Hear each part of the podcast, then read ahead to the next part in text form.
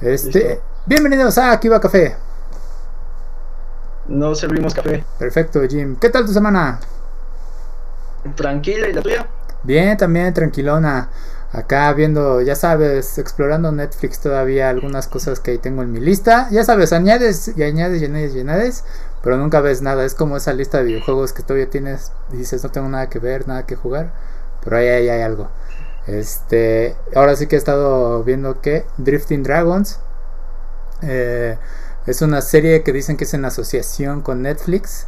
Ya sabes, nunca, no estás seguro si es producida, dirigida, este, si es algo original de Netflix eh, o asociación. Es como que muy vaga la, explicación en cuanto a lo que es de Netflix o no. Entonces, este, ah, Drifting Dragons es una es interesante lo que te presentan en cuanto a animación.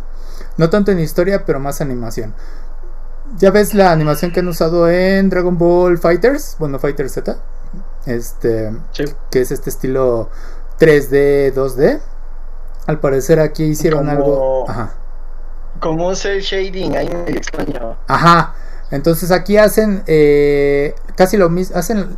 Es. No voy a decir lo mismo porque tendría que ver qué motor usaron de animación. Este, pero sí es algo muy muy similar y siempre ha sido, bueno, desde que salió Fighter, eh, siempre me he preguntado así de qué pasaría si hicieran un anime pues, con este estilo de, animación. Y es Drifting Dragons es lo que salió. Se ve muy bien, se ve muy limpio.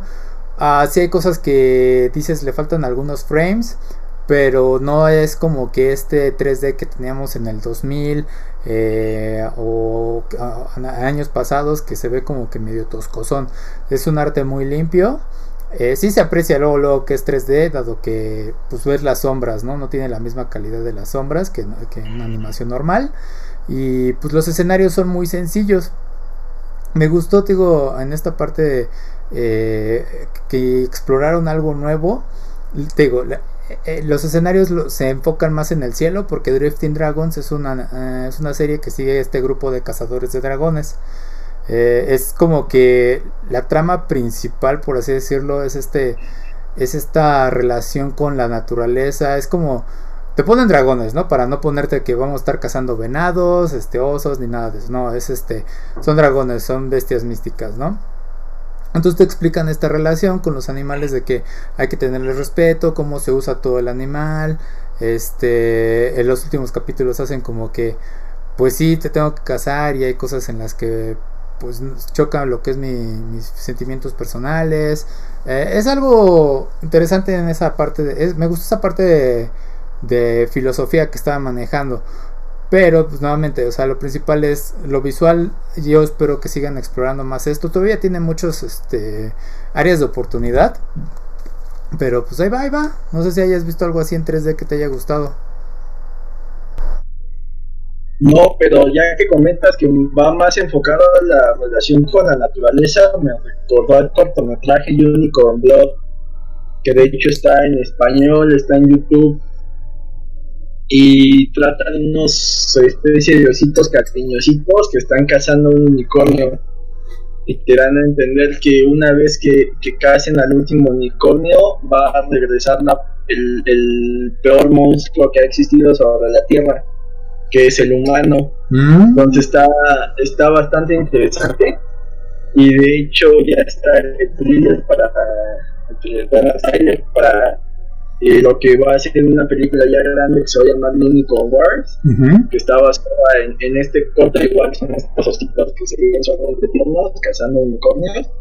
Entonces ahí la contraposición de, de la ternura con más diálogos muy adultos y, y escenas un poco gore se vuelve bastante interesante, pero igual es esta lanzamiento de, de, hombre contra la naturaleza. Ok. Y, y, retomando un poco esto de, la unión de, Netflix al anime, me recuerda un poco que en su momento creo que eh, Seven Deadly Sins también estaba siendo coproducida por Netflix, pero ya ves que nunca llegaron las últimas temporadas a, a la plataforma y no sé qué tanto estén casados con que deban estar dobladas para llegar o qué fue lo que pasó. Ah, ok, el clásico ahorita que tenemos, el eh, problema, dilema que hay en Netflix de que por qué se lanza en marzo tal anime, bueno, BNA por ejemplo, que comentábamos la semana pasada, se lanzó en marzo en Japón y apenas este junio, julio llegó aquí a este al resto de América, ¿no? Eh, y sí, es bueno, pero ahí ahí recordemos que cada país tiene sus restricciones. por ejemplo, la oferta de series y películas de Netflix Estados Unidos no es la misma que Netflix México. No pasa, por ejemplo, en, Japón ya ves que, semanalmente suben los episodios de One Piece a Netflix, por ejemplo. Ah, no sabía esa. Sí, no, no sabía esa.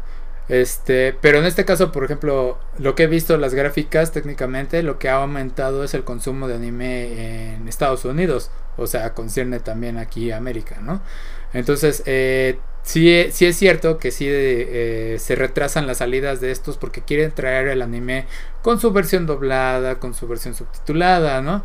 Y entonces de repente muchos aquí llegan a frustrarse de decir, güey, ya por qué salió en Netflix de tal lado, en Europa principalmente, y no acá. Y cuando se ve que es algo interesante y empieza pues el flow de que ya salió el meme, llega hasta acá, ya me llegó el spoiler, etcétera, etcétera, ¿no? Y pues es cuando entra la parte de la piratería, que bueno, ahorita ya es, creo yo que se va reduciendo gracias a todas estas plataformas. Este, pero sí es como que no se vale que de repente tengamos que estar eh, bailando entre Netflix, Amazon, este, Funimation, Crunchyroll y demás para estar viendo pues, todo lo que quieres ver, ¿no? O sea, es, es como que ah, necesito una sola plataforma. Eh, pero pues vaya, al fin y al cabo, lo que se espera es que mejore toda la industria pero al parecer tampoco lo ha logrado porque he escuchado que aunque Netflix ya esté metiéndose en esta parte de estar asociados con algunos estudios de anime, este, apoyando algunos proyectos directamente, etcétera, etcétera, no ha habido una mejora para lo que es eh, la vida laboral de estos empleados. Aún siguen teniendo los mismos esquemas de trabajo, aún siguen siendo presionados y entonces pues aún no hay como que esa mejora para que digas, oye, pues ahora ya el anime ya se salió de Japón, bueno, ya tenía rato, ¿no? Pero era por la piratería. Pero ahora que ya tienes plataformas que te están apoyando de forma legal, no hay una mejora para tus empleados que son los que se encargan de esto. Hay pros y contras porque también está la parte de que han estado contratando eh, los japoneses a animadores este, extranjeros, eh, hacen los sketches, de hecho en, en un capítulo de One Piece eh, eh, o sea, vi la entrevista, escuché la entrevista de un animador que le encargaron la escena de, de Sanji, en, una de las peleas de Sanji. Y dije, wow. Eh, y te cuenta el proceso y dice, básicamente todo es este videollamada, me dicen qué hacer, yo mando bocetos en PDF, me dicen que, cuáles son las correcciones que tengo que hacer, las hago y las envío de vuelta. Entonces oh, se está haciendo ya más global, o sea, eso, es una gran ventaja que como digo, se hace más global el anime ahora pero nuevamente seguimos teniendo líneas este, eh, ridículas de entregas, ¿no? O sea, no, o que no hay suficiente personal y que siguen viviendo más de la pasión por animar. Pues ahí, bueno, en nuestro caso particular, Latinoamérica influía eh, el anime que consumíamos de directivos de hasta Estados Unidos. Mm. Porque mucho del anime que consumimos era el que importaba Fox, Fox Kids. Mm. Fox pedía que se doblaran y conforme ellos le iban pidiendo, le iban este, adquiriendo el Canal 5 en caso de México o otras televisiones abiertas en caso de Sudamérica. Por ejemplo, Dragon Ball Z lo vimos completo porque Fox Kids lo quiso traer completo. Eh, B One Piece, por ejemplo, lo trajeron hasta la saga de la pasta y hasta ahí se dobló. Naruto Shippuden igual. Animes más viejos como Ranma eh, nos tocó ver los episodios de veintitantos minutos reducidos a episodios de 10, 15 minutos por toda la censura que hacían. Entonces parece que, eso no ha cambiado porque al final del día debe de haber una cabeza que sea Netflix Latinoamérica o Netflix México que decida qué contenido incluye la plataforma y pues a la vez una vez que decides qué contenido traer va casado con al menos sustituir este hacerlo lo, poner los subtítulos y, en algunos casos tal vez el doblaje, ¿no? Ya ves, por el caso, por, el esquema actual en el que estamos viviendo, están subiendo episodios nuevos y mencionan, ah, por, por la situación esto no ha sido doblado. Lo puedes este, consumir con títulos. Entonces, ahí, pues, seguimos este, dependiendo de las cabezas. Pues sí, hay otras opciones que, que van a apostar un poquito al anime. Eh, pues este, dependemos de que alguien lo quiera traer. Y sí es curioso, porque en su momento eh, convenciones como la, la TNT tenían esta mala fama de que se vendía mucha piratería porque era la única forma de consumir ciertos animes, ya sea descargándolos ilegalmente o, consiguiendo copias físicas ilegales. E inclusive el manga, creo que después de que la vid quebró, por razones que nadie conoce o todos conocen, ahí sí ya no sé cómo está. Eh, ya ves que en su momento eh, llegó Panini. Bueno, no es cierto, revivió la vid como Kamite, que tienen un embrollo editorial ahí horrible. No sabía. ¿No? y luego está Panini y creo que Televisa también ya empezó a editar el manga entonces este pues ya eh, comparas una edición española eh, traducida que te va a costar no sé qué te gusta unos 200 pesos el, tomo aquí que llegaron en 80 y tal no es cierto empezaron en 70 pesos los tomos ahorita ya están más caros no sé si ya está arriba de 100 pesos, pero a lo que voy es, ya tienes opciones de consumir de manera legal. Sí, sí. Entonces, este, el hecho, esta opción hace que, que no tiene puesto mercado. Recordemos al menos en cine, México es como la cuarta o tercera fuerza después de Estados Unidos y la India y China, sí somos como la cuarta que más cine consumimos. Wow. O sea, eh, a veces eh, menospreciamos el poder de nuestro mercado, pero sí consumimos muchas cosas. Sí, sí, sí, sí. Sí, o sea, somos consumidores de muchos medios de entretenimiento y como dices, o sea, también hay que recalcar que es gracioso porque gracias a la piratería es que ya existe esta, o sea, creo yo, gracias a la piratería este, existe esta demanda. Ajá, o sea, eh, eh, dijeron, güey, ¿por qué está tanto filtración de Dragon Ball, este, de los Caballeros del Zodiaco? No sé, eh, series más, ¿cómo se llama? Uh, hay God güey, Death Note, este, cosas que Full Metal Alchemist, cosas que hicieron muy populares aquí y que no llegaron a la televisión de ninguna forma, ni pagada ni nada. O sea, llegaron porque llegó en, en formato piratería.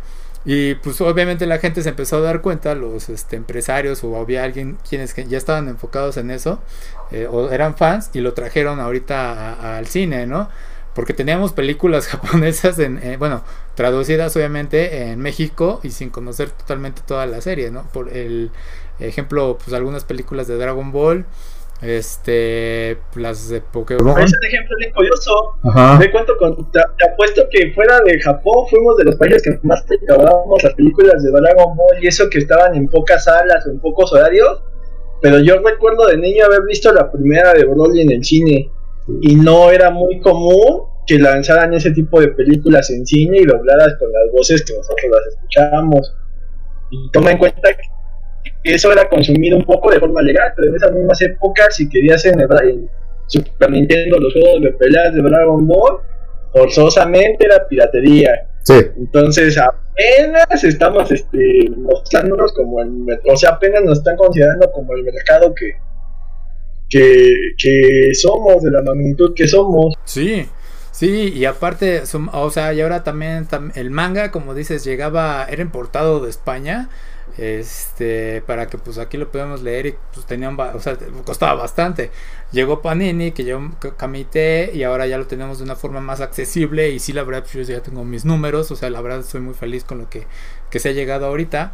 Y ahora más expande porque al parecer hay un problema también en Japón en cuanto a la industria del consumo de manga, eh, manga o no me acuerdo si la Shonen Jump, las revistas, este ya está costando que traigan más público, pero también está la opción digital. Porque eh, Shonen Jump tiene su aplicación eh, legal para, pero creo que no está en español, creo que no está en inglés. ese es el, el único problema que hay ahorita. Este, pero o sea, es más fácil que ya lo den en digital de una forma más este, accesible. Pagas la mensualidad y ya te está llegando casi casi la Shonen Job, ¿no? Que, que hay, incluso hay memes eh, en cuanto a las publicaciones de la revista Shonen Jump, que ya ves que allá en Japón tienen más esta cultura de reciclar y de tirar la basura y todo eso. Y tienen y, están las fotos donde están tirando los tomos de, de Shonen Jump completos y son, pues ya sabes, volúmenes que tienen demasiado contenido. Y dices, güey, ¿por qué lo tiras? ¿Por qué no me lo das a mí, no? Y, incluso, igual que, o sea, también cuando viajé a Japón, los, yo los vi las, las bibliotecas, ahí tenían los números guardados y podías comprarlos. Y dices, wow, o sea en cierta forma yo sé que ellos están acostumbrados a tener todo esto a la mano y por una parte yo digo, oh, dame, o sea, tu basura es, solo para mí. Sí, como mencionas, está muy curioso cómo nos estamos migrando a, todo ser ya este, suscripciones. Sí. Ya no compras nada, rentas todo. O sea, ya hay suscripciones, como dices la Shonen Jump. Eh, Crunchyroll para ver anime son suscripciones. En Netflix, eh, Disney Plus, HBO Max son suscripciones. También ya en los videojuegos, eh, Fortnite es gratuito, pero pagas tu, tu pase mensual, o sea, ya tú estás haciendo eh, a suscripción, no sé qué tan conveniente sea, porque al final del día, pues solo pagas lo que consumes. O sea, cuando tenías tu tele de cable, eh, tenías canales que en tu vida ibas a ver, pero ahí los tenías y te los ofrecían. Y ahora ya estás más específico, pero eh, el problema acaba siendo que si quieres consumir, por ejemplo, lo que sea de, DC y lo que sea de Marvel, ya necesitas dos suscripciones por separado. Sí. Entonces, este, si se vuelve ahí, ya no sé, esta tendencia a nivel socioeconómico, cómo vaya a mutar, ahí es un fenómeno bastante interesante. Sí, porque, de hecho, ya hasta los mismos youtubers, ya que YouTube ya te da la, opción de unirte y, y cobrar con contenido exclusivo, entonces no son no son las grandes corporaciones, ya también este modelo de páginas como Patreon, por ejemplo, ya te están llevando a esto de pagar mensualmente por contenidos específicos. Bueno, en el caso de YouTube, eh, sí quisieron hacer esta parte de mensualidad de vender el contenido eh, adicional. o sea, si tú eras el youtuber podía hacer contenido adicional y el que pagaba la suscripción pues lo podía consumir, ¿no? Este, pero pues no fue un modelo que jaló porque dices, güey, al fin y al cabo tengo un chingo de videos que me estás dando gratuitamente y ¿por qué voy a pagar por ver, aunque sea mi youtuber favorito, pues no tiene caso, ¿no? Y entra Patreon, que Patreon... Ah. Porque, en YouTube sí está funcionando, ¿eh? Esta moda mexicana de los podcasts que ya están con los estando muchos de los programas de, mayor difusión, por ejemplo la Cotorrisa, que creo que es de los podcasts más escuchados, o leyendas legendarias, que ahí va por un segundo o tercer lugar, tienen su contenido exclusivo por YouTube y tienen bastantes suscriptores. Ok. Sí, pues o es un modelo que está funcionando. Ok, no, no, eso no lo había contemplado. Porque en el caso te digo, lo que hacen muchos en Patreon, y ya lo sabes tú, es este. Eh, apóyame y pues sigo haciendo contenido, ¿no? Pero aparte cierran algunos contenidos adicionales como el detrás de cámaras o este el link de Discord para que sigamos platicando y, si das tanta tarifa, ¿no? Y también lo aplican en cuanto a videojuegos cuando salió Shenmue 3, este, estaba el Patreon, el Patreon decía, no, tenemos que reunir tanto, y si tú donas tanto, te damos el, paquete especial con foto, con venida a Japón, etcétera, etcétera, ¿no? Entonces, eh, el Patreon todavía creo que tiene más este, cosas que ofrecer. Bueno, es más personal que el YouTube, que es eh, básicamente el video. Eh, pero sí, o sea.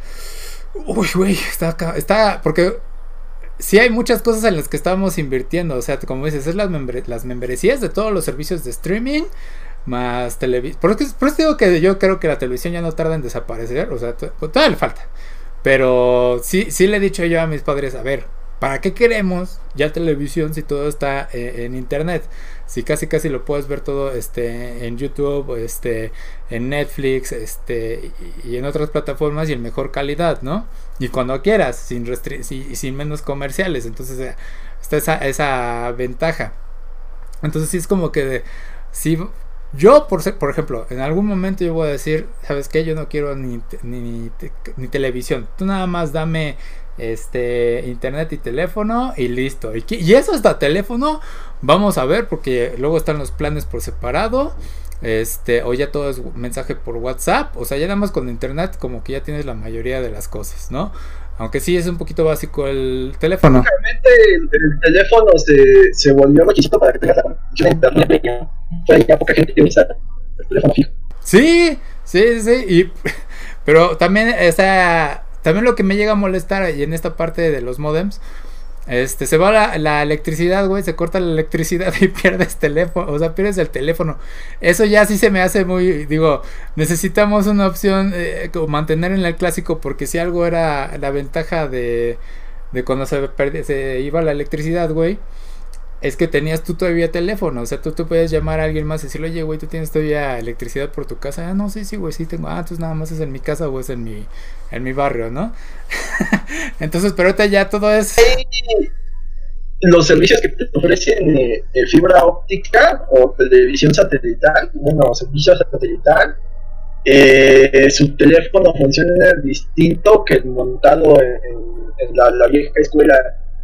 O sea, el teléfono clásico, el que con el de siempre, casi casi el de disco, la alimentación viene de la central hacia acá y se mm. envían, entonces envías frecuencia y eso es lo que interpretan de aquel lado. Cada número es una frecuencia. Si tú en tu computadora programas una frecuencia, una especie de melodía con esas frecuencias y lo pegas al auricular, puedes marcar sin necesidad de teclear no sé si en los, en los inalámbricos se puede, pero en los cables se podía. Ay, hay que hacer el experimento. Funcionaba, era, era por, por la, o sea, esa alimentación te llama dentro de la central. Ajá. Pero me imagino que toda esa infraestructura pues, la domina Telmix. Entonces, en el momento en que tú contratas con algo distinto, Ajá. se va un poco al diablo porque ya no tienes esa, esa centralita telefónica que te está alimentando. Ok, ok, ok. Vaya, no sabía eso. Aprendí cómo funcionan los teléfonos ahora. Este, sí, sí. Entonces, güey, no sé si es como que de pensarle qué es. Tengo que explorar qué aplicaciones ofrecen lo que a mí me interesan eh, muchos se quejan de, por ejemplo, el servicio de Amazon que tiene un problema muy grande en cuanto al manejo de su biblioteca.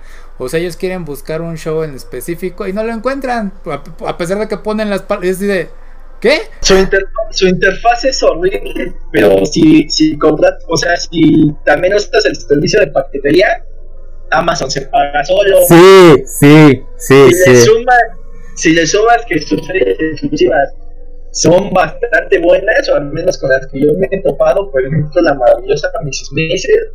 No sé si Fleabag sea exclusiva, pero sí tienen por ahí un par que vale la pena. Y desgraciadamente Netflix se está convirtiendo un poco en el Televisa, porque para llegar a más gente está bajando el discurso de su serie. Cada vez las hacen más simplonas y menos profundas, salvo excepciones tipo Dark eh, por ejemplo, aquí en México ya fuimos bombardeadas con algunas series mexicanas que no llegan a ningún lado. Y lo que discutimos alguna vez en la casa de papel, que también pasó de algo ahí bastante interesante a un este a un experimento fallido. Creo que de lo, de lo que viene en puerta de Netflix que se ve eh, esperanzador, habrá que ver cómo cierran Stranger Things. Ah, sí. Porque con lo que viene Disney Plus y con lo que viene HBO Max, sí, se, sí le van a quitar mercado, o sea, eh, la ventaja de Netflix fue el contenido era eh, la velocidad con que funcionaba y no tarda en ya no ser una un, plus o un bono para un diferenciador. Y más por ejemplo que contenido fuerte de, de Netflix en Estados Unidos como son este como es de Office Aquí en México lo tenemos a través de Amazon Prime. Mm. Entonces va a llegar un momento en que digas, este, sigo pagando Netflix o veo las series este, expandidas del MCU y de Star Wars. Bueno, a lo mejor cancelo Netflix y me voy por Disney Plus. ¿Sigo pagando Netflix o sigo viendo en HBO opciones tipo Juego de Tronos, este, Los Sopranos, las nuevas que van a sacar de DC, el Snyder Code, todo ese tipo de cosas? Entonces sí, depende ahí Netflix de... O sea, se está durmiendo mucho en sus laureles, digamos, ya somos la gran N, pero a ver si no les pasa lo mismo que ellos hicieron con Blockbuster, si no se aplican y se actualizan, si van a, a perder bastante poncho. Yo o, Ajá. o van a acabar viendo alianzas. O sea, tal vez en México nunca llegue Disney Plus y exista Netflix Plus. Eh, pagas tanto más y tienes el contenido de Netflix más el de Disney Plus. No sé, no sé qué vaya a pasar. Sería lo más conveniente para los usuarios si hicieran eso, o sea que en algún momento Netflix y Amazon y los más grandes de stream dijeran, este, ¿sabes qué? Eh, cerremos relaciones, este, juntémonos, tanto porcentaje, ajá. Prime ya lo hace. Eh, Prime te ofrece el contenido de HBO. Pero tienes que pagar membresía adicional, ¿no? Ajá. Eh, Eso, eso es lo que doy. Es lo que es lo que puede acabar haciendo para no acabarse el mercado.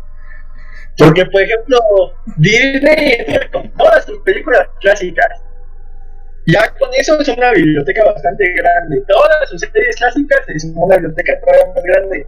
Súmale lo que ha adquirido, o sea, contratas Disney Plus y puedes ver Malcolm en el medio o Los Simpsons, el episodio que quieras, cuando quieras, son estúpidamente tentador.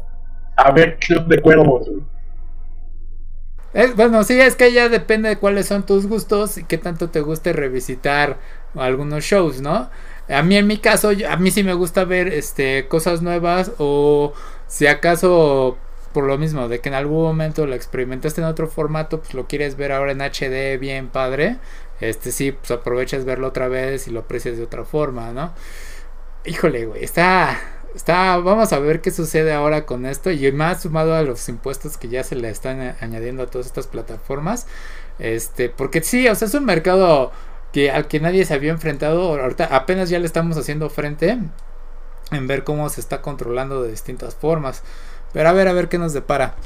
Este, Pero bueno, ligándolo así al al estilo como perro experimentado y en estos nuevos modelos de negocio, ajá. y me llamó mucho la atención, no sé si tú sabías o, o esa información que todo el mundo sepa, que Hasbro ya tiene una especie de Kickstarter que llaman Has Labs, pero el último que, que, que sacaron va a ser un centinela de la línea Legends, pero vamos, o sea, la de, de un tamaño de un centinela de Legends en estos, eh, bueno, la línea de Legends es más de Legends, y son famosos por los este, famosos maps que son bien creativos. Te sacan, no sé, los X-Men de la caricatura de los 90 son cinco figuras y cada figura tiene una parte para armar una figura más grande. Entonces supongamos que tenías a Wolverine y te venía con la pierna de un centinela. Ah, ok, ok. Eh, Wolverine era de, de una tercera parte de un centinela completo. Pues ahora básicamente eh, la que anunciaron va a ser un centinela casi de medio metro, Ajá. si no es que un poquito más grande, y, y la proporción es más real, o sea, se ve, se ve genial. Y no sé, habrá que ver este, ya esto cómo está pegando eh, estos modelos, ¿no? Que ya, ya sacas al mercado cosas seguras. Y la otra, ¿qué tanto lo hacen exclusivo para los que, los que están decidiendo apoyar desde un principio? O ya una vez que, llegan a la meta y sale a producción, hacen revisiones para la gente que en su momento no se animó a comprarlo o acaba volviéndose un producto de estos este, ediciones limitadas que su, su precio se incrementa de manera estúpida. Sí, sí, es un modelo de negocio un poco extraño y difícil. Bueno, depende de lo que estés vendiendo, porque en algún momento Deus Ex Máquina eh, eh, Humankind Divide- Divided, es que estoy viendo la edición. Este es un, fue un juego que en su momento estaba anunciado este plan de que si se completa tal preventa estaremos regalando eh, el DLC tal. Entonces, este, estaban sujetando estos DLCs extras que normalmente te regalaban otras, este, otros videojuegos el día del lanzamiento a cuántas preventas hemos hecho. Entonces es así de, güey, ¿por qué estás sujetando contenido adicional de tu juego que técnicamente eh, debería ser gratuito en especial? Pues si yo ya hice la preventa, creo que tengo derecho a ese, ese contenido, ¿no? Entonces, ¿por qué tiene que estar sujeto a tal número de pedidos? Y en una parte dices, ok, lo entiendo, ¿no? O sea, si quieres ver eh, que tu juego sea un éxito y demás. Pero tampoco Deus Ex es una franquicia que sea tan popular como para decir, güey, este necesito que se venda mucho, ¿no? O sea, necesito casi casi eh, eh, estrujar al, al cliente para que lleguemos a cierto número de ventas. Y, acordándome de esto de lo que dices de la, del que se vende el juguete y el centinela por separado, este, ¿cómo se llama? A mí, yo tengo lo que es el juego, la edición de Final Fantasy VIII. Tengo una figura. Y este. Y ahí viene lo que es el set de lo que se llama la nave Ragnarok. Entonces tenés que comprar lo que son los distintos convocaciones. Y también tienes que estar armando el modelito. Pero no sé qué tanto este, ventas tuvo.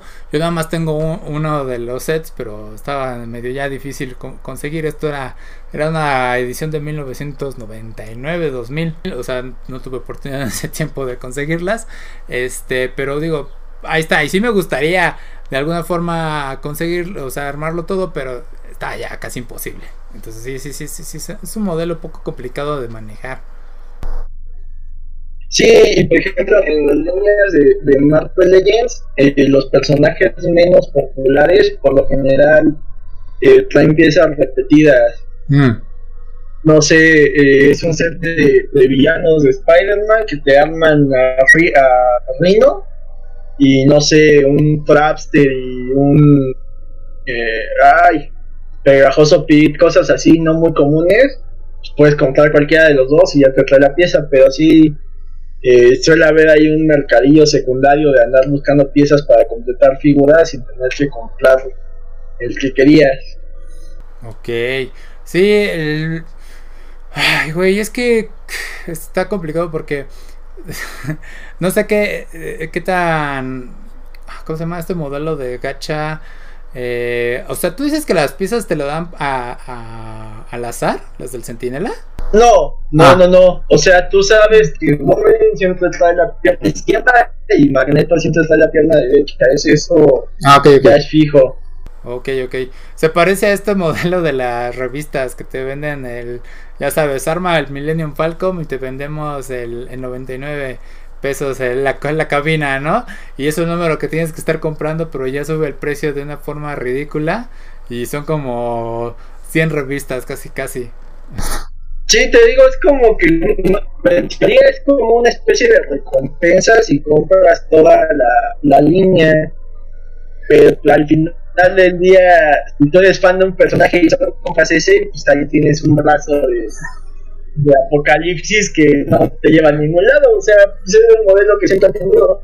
Y de hecho, no sé si, no sé si las de eh, DC también están sacando este modelo, porque según, si no mal recuerdo, eh, DC creo que estaba con Mattel y como las Legends estaban arrasando el mercado, creo que empezaron a sacar una línea en, sociedad con la Oh. Con el creador de Spawn, ya ves que tiene figuras que son de sus propias licencias y luego le piden licencias. Ya se estaban haciendo el, matrimonio ahí con Spawn para, para sacar un nuevo producto. Entonces, habrá que ver. A mí, a mí más que lo de las, las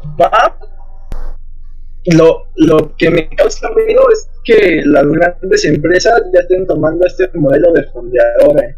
Ajá. Que dependan de cierto número de.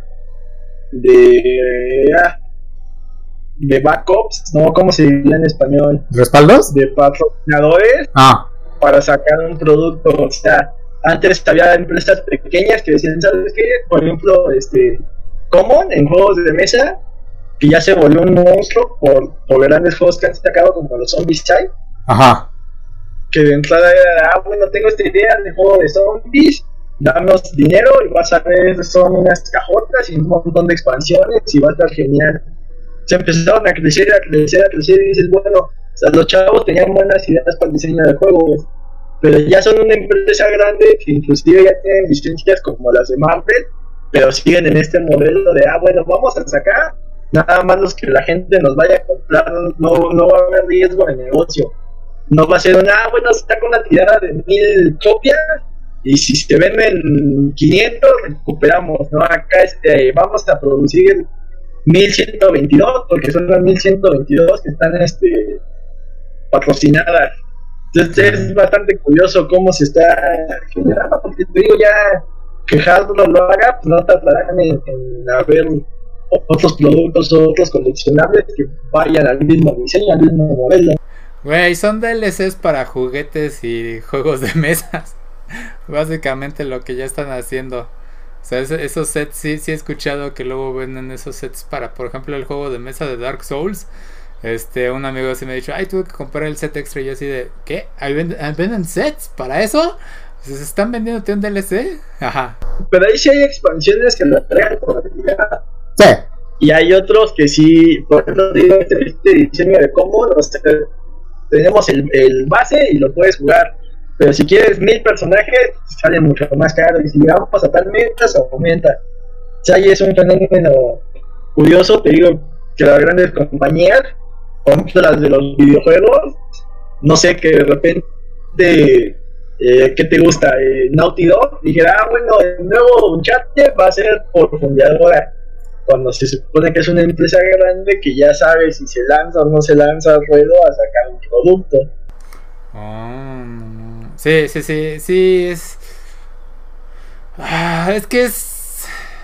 Es esa parte de la competencia de qué tanto, o sea, cuánto me cuesta a mí producir ese producto nuevo y si vale la pena, porque para eso son las preventas, o sea, para eso por eso es que te venden eh, el trailer, bueno, te vendían el trailer en la E3, que ya la E3 ya murió gracias a la pandemia también. Este, justamente todos esos trailers era para decirles a las empresas, hey, invierte en mi producto o hey, haz, preventas y vamos a ver qué tanto puedo reunir o mi estimación de ventas y qué tanto voy a invertir para hacer mi producto bueno, ¿no? Entonces, sí, como dices, estos eh, patrocinios que necesitan para mantenerse a flote está haciendo más común conforme van aumentando los costos del, de la producción o de este qué tanto se a qué público va dirigido y si vale la pena vendérselo a ese público no eh, volvemos o sea ya ahorita ya no este, tenemos que hacer más accesible el producto por medio de streaming de, en el caso del anime y del manga para que pues valga la pena y ya podemos reducir por ejemplo los costos de papel no o a tener una ganancia mayor a un menor este trabajo, un costo de trabajo. Entonces sí, sí, se vuelve eh, eh, está complicado el mantener a flote. O sea, es más bien, güey, enfócate bien en hacer algo bien y a ver cómo vendérmelo. Este, a intentar nada más decirme, güey, voy a hacer algo genial, eh, pero si me das tanto dinero, ¿no? O sea, mejor dime, güey, tengo este concepto y aquí va, ¿no? Porque, por ejemplo, eh, ahorita que en esta semana, semana pasada salió un juego que se llama... Uh, ay, NSR, NSR, ya se me olvidó. Ah, ahorita me acuerdo del nombre. Eh, básicamente es un juego de música. Este, en el que los protagonistas son dos rockeros, bueno, una chava y un chico. Este, en el que están van a una audición a su ciudad para ver que sean las próximas estrellas de la ciudad, ¿no? Este, en esta ciudad funciona la electricidad se produce gracias a la música. Entonces, como que ser eh, la nueva banda de música de la ciudad es como que ser darle un servicio comunitario, o sea, produces electricidad, te vuelves popular, o sea, tiene muchas ventajas, no eres más allá que un influencer. El chiste es que ahí le dicen, este, no straight roads se llama. No, no, no hay caminos eh, rectos. Ya, por eso me, quería ir acordando. Este, el chiste es que los rechazan, les dicen, eh, bueno, el género musical rock que tú quieres venderme ya no es popular, no me sirve, no sirve en esta ciudad, ¿no? Y entonces buena onda les dice, eh, obviamente la chava se decepciona, que es la, líder. el compañero le dice, no, güey, este, pues, es que ya, o sea, también tienen sentido, o sea, ellos quizás no están adecuados para nuestro estilo, pero ellos son quienes este, lideran la, la, la, ciudad, ¿no? Y ellos se encargan de mantenerlo todo eso. El chiste es que escala a un punto político en el que se nota que se va la, electricidad de toda la ciudad y los únicos que tienen electricidad pues, son los, los que lideran, ¿no? Entonces así como, ¿qué carajos, no? Y se vuelve una lucha contra el sistema. Está interesante el concepto, pero a lo que voy es esto. El juego se ve muy bien, tiene muy buenas este, colores, este ¿Cómo se llama? es un juego de acción, vaya. La música es genial. La música que te generan principalmente es EDM, que es eh, un, subgénero de la electrónica. Normalmente son remixes y demás. E, es un género muy atractivo, la verdad. Entonces, este. Yo así me entero porque me cruzó un video de YouTube. Dije, ¿qué es esto? Y lo veo y dije, me gusta la música, me gusta lo que estoy viendo en cuanto a animación, eh, es algo muy sencillo, pero ¿por qué carajos no tuvo suficiente publicidad, no? Entonces, si se vuelve, se vuelve, de hecho están los comentarios, perdón, en distintos videos en los que están diciendo esto se va a convertir en una joya oculta, porque es que no sé nada de esto, ¿no?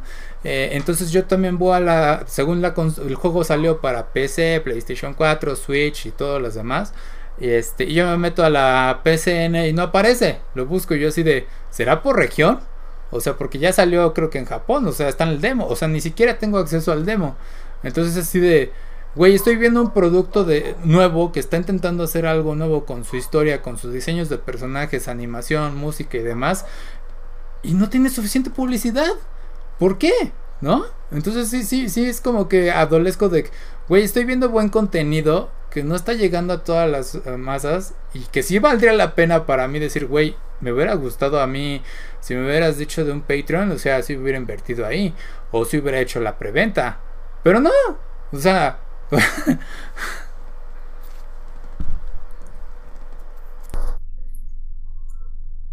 es que volvemos a lo mismo de que el señor ejecutivo que lleva toda su vida en esto cree que algo funciona o algo no funciona y es el que decide, ah, bueno, vamos a importar, no vamos a importar, entonces, este, pues ahí sí, eh, como público, pues lo que te queda es tratar de consumir lo que realmente te gusta y, y, buscar alternativas. Que, al final hay otro que quería tratar antes de que se me olvide. Fue, que, fue que anunciaron que el, parque de diversiones de, de, One Piece que estaba en la en la Tokyo Tower o tal, una cosa así eh, va a cerrar por la situación actual que es este ya incosteable en mantenerlo abierto.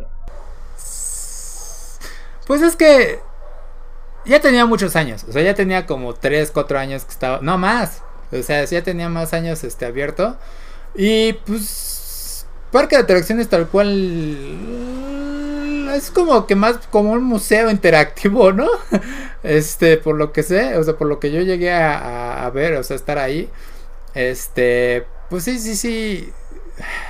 Sí se entiende esta decisión en este caso, porque estamos hablando de una atracción física, con la que te interactúas y pues te vas a recibir público y demás, ¿no? Pero, o sea, aquí estamos hablando de algo digital y tienes mucha razón al mencionar que cuando el empresario dice, güey, es que yo no, de alguna forma yo no le veo eh, eh, la inversión o, que valga la pena hacerle publicidad a esto, sí, adolecemos también de esa parte en muchos sentidos, en, películas, series, este, videojuegos, anime demás, y demás. Porque, por ejemplo, algo de las críticas que se le ha hecho últimamente a Atlus es una de mis empresas favoritas de videojuegos que me ha traído Persona, Catherine, este, no sé, hay juegos en los que aparecen sus títulos y, su bueno su, logo y son realmente títulos que yo aprecio mucho. Este la bronca es que cuando salió Persona 5 el Royal otra vez creo que lo había mencionado pusieron este ban de que no querían que hicieran este stream del juego porque no querían que se hiciera eh, eh, el spoiler y se arruinara el juego porque quizás se redujeran sus ventas etcétera etcétera. Pero no entienden este concepto los directivos de que hey este, esto no está, son influencers los que están haciendo publicidad y esto va a generar que se hagan más ventas, ¿no?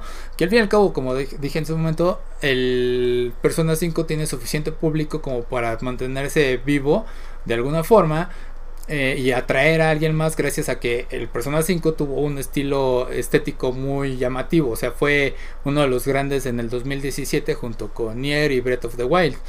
Uh, y antes de eso también tuvimos el problema con Nintendo, que también cuando empezaron los streamers en YouTube, bueno, los este, playthroughs en, en YouTube, también querían caerle con su, con su martillo de, de, baneo, de que querían que castigaran a los que subieran contenido, llegando al punto en que querían crear su propia plataforma para que tú este, subieras a su plataforma de ellos o con sus lineamientos eh, contenido de Nintendo, lo cual era como casi casi imposible porque era de, güey, necesito hacer tantas cosas y eso hace que no realmente no valga la pena que yo suba tu contenido, mejor no lo hago y ahí te quedas. Y también Nintendo es conocido porque si, si tú dices algo malo de ellos, ellos realmente te cierran muchas puertas a su, contenido cuando eres un influencer, ¿no? Entonces sí es como que existe esta este problema con los empresarios de decirles, güey, entiende que está cambiando las cosas. O sea, es un reflejo de lo que sucede en el mundo, ¿no? Llega algo nuevo, no lo puedes, no estás a la par estás perdiendo en cierta forma oportunidades porque no sabes comprender cómo va a afectar de forma buena o mala completamente tu, mercado, ¿no? O sea, es... Eh, está raro. No, y, y, al final muchas cosas se van dando de manera orgánica. Ve el crecimiento, por ejemplo, de Facebook y había ya algunas redes sociales y en su momento eh, Google quiso hacer la suya propia y te obligaba a tener cuenta en Google Plus, para tener cuenta en YouTube y lo forzó ahí bastante. Y, lo que único que acabó haciendo fue desistir, se dio cuenta de que nunca iba a, hacer la red social, entonces este se dedicó ahí a darle este, prioridad a productos que sí les funcionaban. O sea, al final del día, eh, todos los usuarios de Android estamos obligados a tener una cuenta de correo de Google estamos ahí casados y querían obligarte, ah, bueno, ahora Google Plus, por ejemplo, si Nintendo dijera, ah, bueno, voy a hacer mi propia plataforma de streaming, pues eh, los usuarios difícilmente se mudan a algo que los estás obligando, acaban, de te digo, eh, el mismo Discord, Twitch, tipo de plataformas crecen de manera orgánica. Sí, sí, no, de hecho ahorita me acordé hay un video de College Humor, güey en el que está el asistente de villanos de videojuegos o, villanos en general. Es un video animado. Y está el güey, el, Steve creo que se llama. Y está hablando con Facebook y Google. Güey, a ver, les dice recopilación de datos, suscripciones, este, suscripciones este, de forma orgánica, ¿no? A sus plataformas, eh, acceso a toda la información de los usuarios. Güey, no tengo nada que decirles. O sea, ustedes son perfectos. O sea, lo único que les faltaría es unirse y serían la empresa más malvada del mundo, ¿no? y, sí, o sea, se terminan besando los logos de Facebook y Google y es la peor eh, combinación del mundo. Entonces, sí es este. Ah, no sé, güey. Estamos como que en parte secuestrados eh, si queremos tener acceso a buenas, bueno, a cosas que ya se necesitan de primera mano para continuar eh, funcionando en este mundo este, estamos sujetados a estas empresas o lineamientos. Ay, güey, está cabrón. No sé, Jim, ¿algo quieras agregar antes de acabar el podcast? No, creo que eran los únicos temas eh, esos de, de la Tokyo Tower y lo de Legends. Se va a extrañar, la Tokyo Tower estaba entretenido. Este, aquí se entra al, al restaurante de Sanji, pero la fila era muy larga y para el tiempo que estaba no, iba, no valía la pena. Yo cuando fui estaba vacío y sí estaba curiosa la experiencia. Oh, muy bien. La, sí, la parte, y también la parte del lenguaje era. yo siempre nada más era. Quiero este, güey. Así de cochi. Y así de. Ah, ya, ya me servían yo. Ah, gracias. Pues básicamente yo pedí lo que tuviera carne y papas fritas, entonces. Y la carne te sabía, güey. Es que les faltaba sal, ¿no? Eh, Creo que ahí la carne, la bronca luego es como la cocinas. Ya ves que tenemos la estúpida costumbre de llegar a un restaurante de carnes y, ay, quiero mi arrachera bien cocida y eso es como una grosería para la deidad de las carnes. Mi consejo es siempre que pidan un corte y no sepan en qué término va, pregúntenle al mesero. Ya les va a decir, no, pues arriba y va a la, no sé, a término medio, tres cuartos, ese tipo de cosas y pues van a disfrutar más la la comida, hacer esta estupidez de, ay, lo quiero bien cocido. Rara vez algo bien cocido sabe bueno. Yo, yo la única, la única vez que me tocó hacer esa elección fue hace muchos años, entrando ahí a la, a adolescencia, a pubertad, güey. No sé por qué tipo de restaurante fuimos, porque pedí algo y me dijeron, ¿en qué término quieres tu carne? Y yo así de, ¿eh? Y creo que mi mamá dijo, pues porque yo no estaba acostumbrado y no sabía nada de eso este, me dijo, no, pues el término medio. Y me la traen y pues sí medio, ya sabes, curona. Y así de, dije, Así como que no creo que me convenzca, ¿no? Creo que me terminaron, este, eh, la regresaron y me la cosieron un poquito más, pero creo que fue la única vez que, que tuve esa opción a mi disposición y no fue como que muy conveniente. Entonces yo creo que voy a seguir tu consejo, decirle al chef. Sí, por lo general funciona, aunque la última vez que me pasó fue en un Hooters que pedí una hamburguesa y le pregunté a la chica que qué término me recomendaba y dijo bien cocido y como que a lo mejor no era la mejor opción, pero por lo general el, el mesero o el chef sabe a qué término va cada carne para, para sus ventajas. Va, Jim, ¿dónde te pueden encontrar? En Twitter como Jim2 o busquen en Facebook la página de Comics versus Charros. Este, a mí me pueden encontrar en Facebook, Twitter, Instagram y YouTube como Akiva Players. Y eso es todo por esta semana. Se cuidan. No olvides suscribirse y darle clic a la campana para estar al pendiente de los nuevos videos. Thank you.